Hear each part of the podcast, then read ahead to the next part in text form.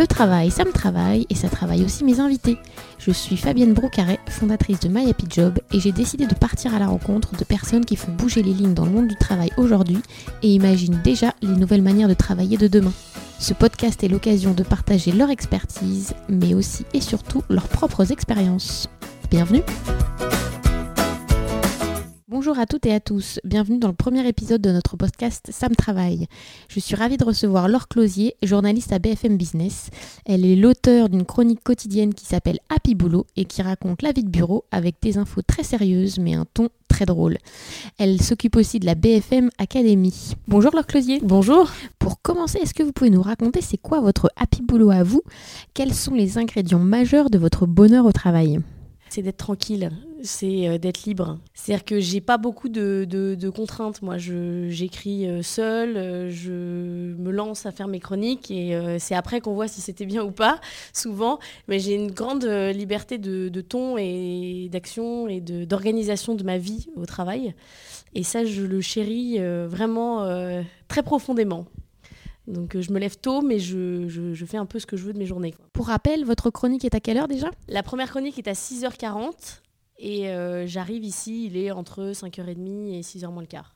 Donc je me lève à 5h moins le quart. Quoi. Oh, je suis le dernier matinalier à arriver. c'est un luxe. C'est important, c'est un luxe. C'est un luxe. je suis la dernière matinalière à arriver. Les autres sont déjà là depuis longtemps.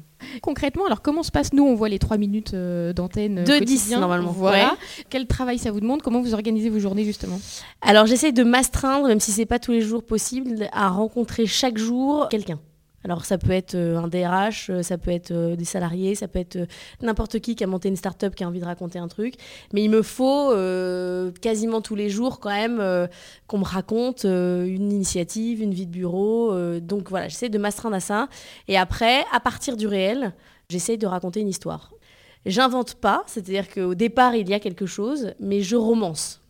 Je dois tous les jours trouver le, petit truc de la lorgnette qui fait qu'on va pouvoir raconter euh, une histoire. Quand on a une chronique euh, au quotidien, vous avez votre personnage, le fameux euh, Michel. Comment vous faites pour vous renouveler? Quelles sont un petit peu vos sources de, créativité pour pas avoir la fameuse page blanche? Alors j'ai jamais la page blanche, ça m'est jamais arrivé. J'écris tous les jours pour le lendemain. J'ai quasiment pas d'avance, à part si vraiment j'ai rencontré deux trois, deux, trois personnes et que j'ai ma petite feuille sur mon bureau avec mes trois, quatre sujets d'avance mais euh, j'ai jamais la page blanche. Bah, je lis tout ce qui tourne autour euh, de, de DRH, de la vie de bureau. Euh. Donc ça, je m'inspire quand même pas mal de ce que font les autres, que je cite, etc., en racontant autrement, et plus les gens que, que je rencontre. Et puis, franchement, je suis aidée par la transformation du monde du travail, que j'avais même pas anticipé en lançant cette chronique, mais qui m'a apporté un nombre de sujets hallucinants. C'est-à-dire que les entreprises, maintenant, elles-mêmes, de ce qu'elles font dans leur transformation au quotidien, m'apportent sujets euh, en permanence.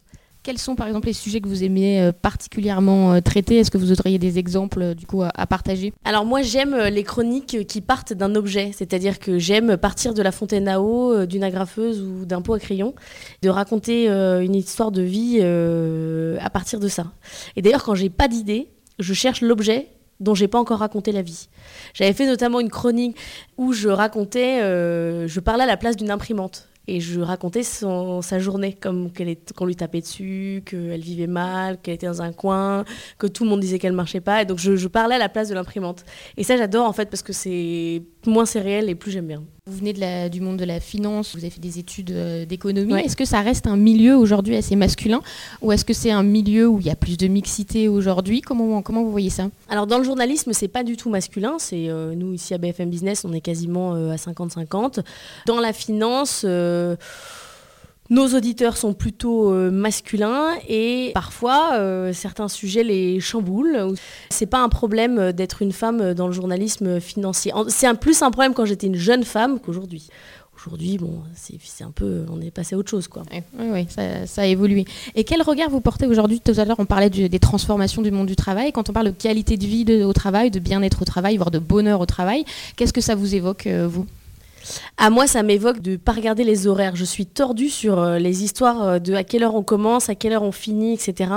Pour moi, vraiment, tout passe par là. La confiance passe par là, le, travailler en mode projet, euh, que son manager soit pas en train de regarder à quelle heure on part et à quelle heure on arrive. moi, ça suffit à mon bonheur. Le reste, je peux travailler sur un coin de table ou par terre ou sans clim, je m'en fous, mais je veux partir quand j'ai fini. Oui, cette flexibilité, cette confiance est vraiment importante pour vous au quotidien. Assez essentiel. Est-ce qu'il y a des clichés, des idées reçues qui vous énervent, qui vous agacent sur votre métier? Sur mon métier, les gens pensent qu'on est 15 à écrire la chronique, alors qu'en fait, on est seul. Parfois, on a Nicolas Dos, vos équipes, bah, il n'a pas d'équipe, en fait, il est tout seul. On est beaucoup moins. Euh, on est très acteur de ce qu'on fait, en fait. Euh, même dans certaines chaînes, les gens lancent leurs images, etc. On n'est pas 15 000 à écrire, euh, à écrire une chronique. Non, des clichés, euh, si les gens pensent que j'invente tout, alors qu'en fait, j'invente rien. C'est un travail euh, journalistique, quand même, à la base. La forme n'est que l'idée d'intéresser les gens, mais le, fond est toujours, réel. Non, j'ai pas pas de clichés. Et euh, du coup, alors en parallèle de votre chronique, vous vous occupez aussi de la BFM Academy. Ouais. Est-ce que vous nous pouvez nous raconter un petit peu en quoi ça consiste? Je crois que vous vous retrouvez manager d'une équipe euh, pour ce projet-là.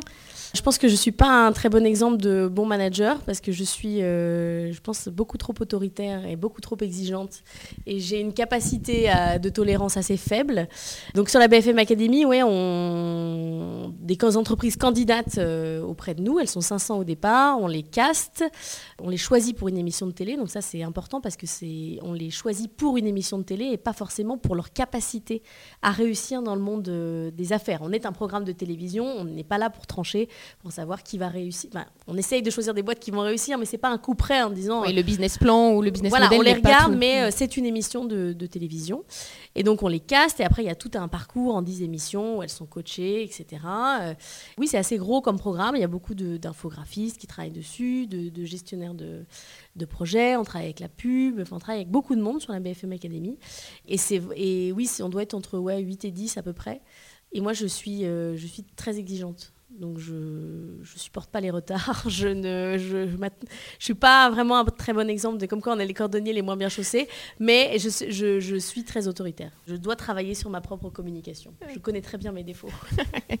Et du coup, qu'est-ce qui vous plaît particulièrement dans ce projet de la BFM Academy ah bah, C'est les entrepreneurs qu'on rencontre. C'est-à-dire qu'au quotidien, vous parlez qu'avec des gens euh, qui ont quitté euh, parfois des, euh, des boulots très, très confortables, très bien payés, des vies bien rangées pour se lancer du jour au lendemain euh, dans un projet complètement dingue où parfois seuls eux croient, ils vous racontent, vous y croyez même pas, mais euh, ils ont une telle force de conviction et une telle envie que vous dites il faut faire quelque chose, il faut, il faut les pousser. Enfin, c'est euh, travailler qu'avec des gens qui sont ultra optimistes. Oui, qui sont animés, qui sont... Et qui sont animés par une passion. C'est génial. Et en plus, vous allez euh, tout autour de la, de la France, euh, dans des zones parfois économiques euh, qui sont pas très dynamiques. Je pense à l'est de la France, où il y a des gens qui sortent des projets de dingue, qui, qui, se retrouvent incubés par Microsoft au fin fond de la banlieue de Nancy. Ça fait beaucoup de bien. Merci pour cette première partie du coup de notre podcast. On va passer à notre deuxième partie qui va être un peu plus sous la forme d'un petit questionnaire.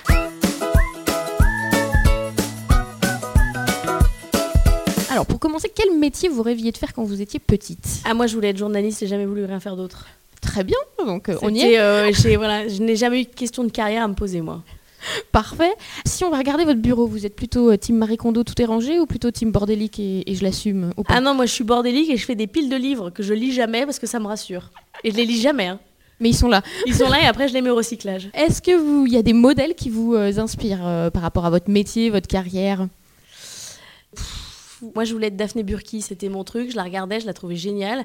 Et elle disait, euh, quand j'étais, bon, elle n'est pas si vieille quand même, mais elle disait, oui, moi, je suis pas journaliste, je suis animatrice. Et je me disais, c'est génial, elle a dépassé le truc de l'actu. Euh, c'était mon modèle absolu. Alors, on dirait ça comme si elle était morte, alors qu'elle est très, alors qu'elle est, alors qu'elle est très vivante et qu'elle fait quand même plein de trucs. Mais je continue à, penser que c'est, que c'est, que c'est mon modèle. C'est intéressant parce qu'on retrouve le côté décalé qui fait passer de l'info, mais. Euh, Absolument. Elle faisait des trucs de mode où elle, elle, elle se mettait debout, elle se déguisait. Je trouvais ça génial parce que moi, je, prône beaucoup le déguisement.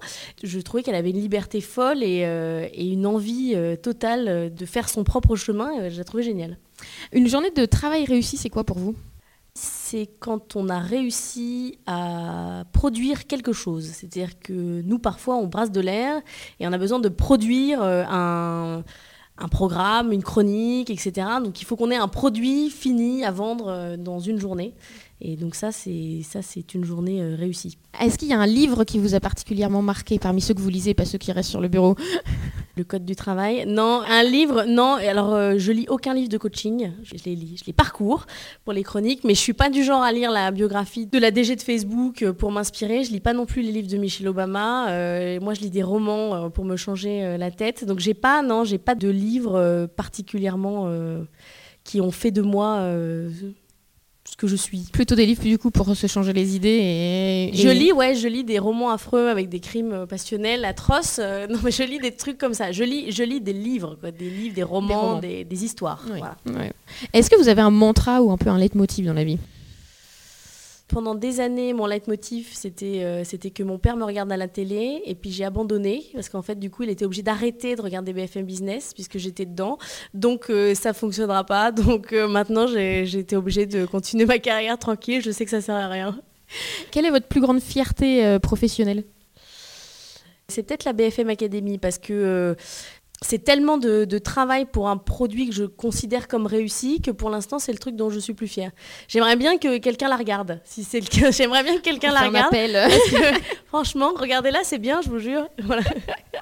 Quelle est la plus belle marque de reconnaissance qu'on vous a apportée dans votre euh, travail? C'est fini ça. Moi, je cours plus après la reconnaissance. C'est peut-être celle que vous vous donnez à vous, de vous dire que vous êtes à votre place Ouais, c'est plutôt ça. C'est plutôt ça. C'est que maintenant, j'ai plus le syndrome de l'imposteur. C'est terminé ça. Je suis une grande. Maintenant, je suis une grande fille. Je mets du rouge à lèvres rouges quand je vais à l'antenne et j'ai plus le, j'ai plus le, syndrome assumez. de l'imposteur. ouais, non, c'est de, c'est de, ouais, c'est de penser qu'on est à sa place. Ouais, c'est d'arrêter de se triturer les méninges soi-même, quoi, pour savoir pourquoi on fait ça et comment on le fait. Et... Et est-ce qu'il y a eu quelque chose qui a changé justement? Une psychothérapie Non, euh, non, quelque chose qui a changé. euh, oui, c'est les, c'est les enfants. hein. C'est les, c'est, des- c'est la fabrication d'enfants qui vous Ça fait donne changer. confiance et ça. Ça, ça fait relativiser surtout. Oui, oui, oui. Est-ce que vous êtes plutôt du genre hyper connecté, un peu, beaucoup, à la Ouais. folie?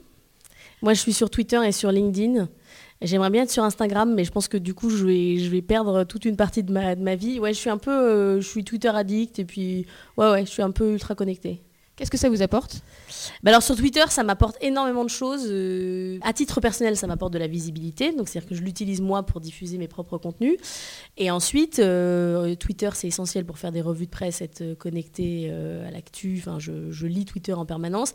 Et LinkedIn, ça m'apporte vraiment une communauté dans les ressources humaines de gens qui font des remarques qualifiées, c'est-à-dire sur les chroniques.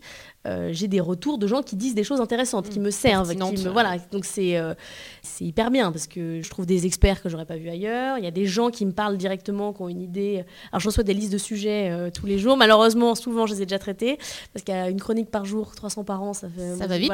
ça va vite. Du coup, on m'apporte du contenu vraiment sur LinkedIn. Et euh, quel euh, conseil vous avez reçu qui vous a vraiment aidé de- dans votre vie professionnelle?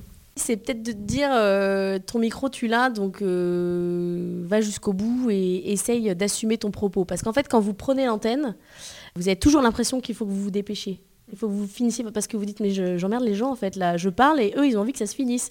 Et donc vous accélérez vous accélérez jusqu'à aller au bout de la chronique. Et en fait vous faites n'importe quoi. Et donc le jour il m'a dit attends ton micro euh, je vais pas te le prendre en fait. Donc euh, fini de parler. Bah, j'ai fait mon truc jusqu'au bout euh, et ça ça m'a beaucoup aidé. Quelle question vous souhaiteriez poser à notre prochaine invitée qui sera Caroline Renou, la fondatrice de Burdeo, une chasseuse de tête spécialisée RSE et développement durable? Bah moi, j'aimerais bien savoir si euh, elle se force à recruter des hommes à l'envers, tellement elle a trop de femmes euh, dans son secteur euh, RSE, et que du coup, est-ce qu'elle fait du recrutement inverse, quoi? Oui, la discrimination. Peu La inversée. discrimination inversée. C'est noté. Et ben on lui posera la question. Réponse dans notre prochain podcast. Merci beaucoup, De Laure. rien. Et à très bientôt. À bientôt.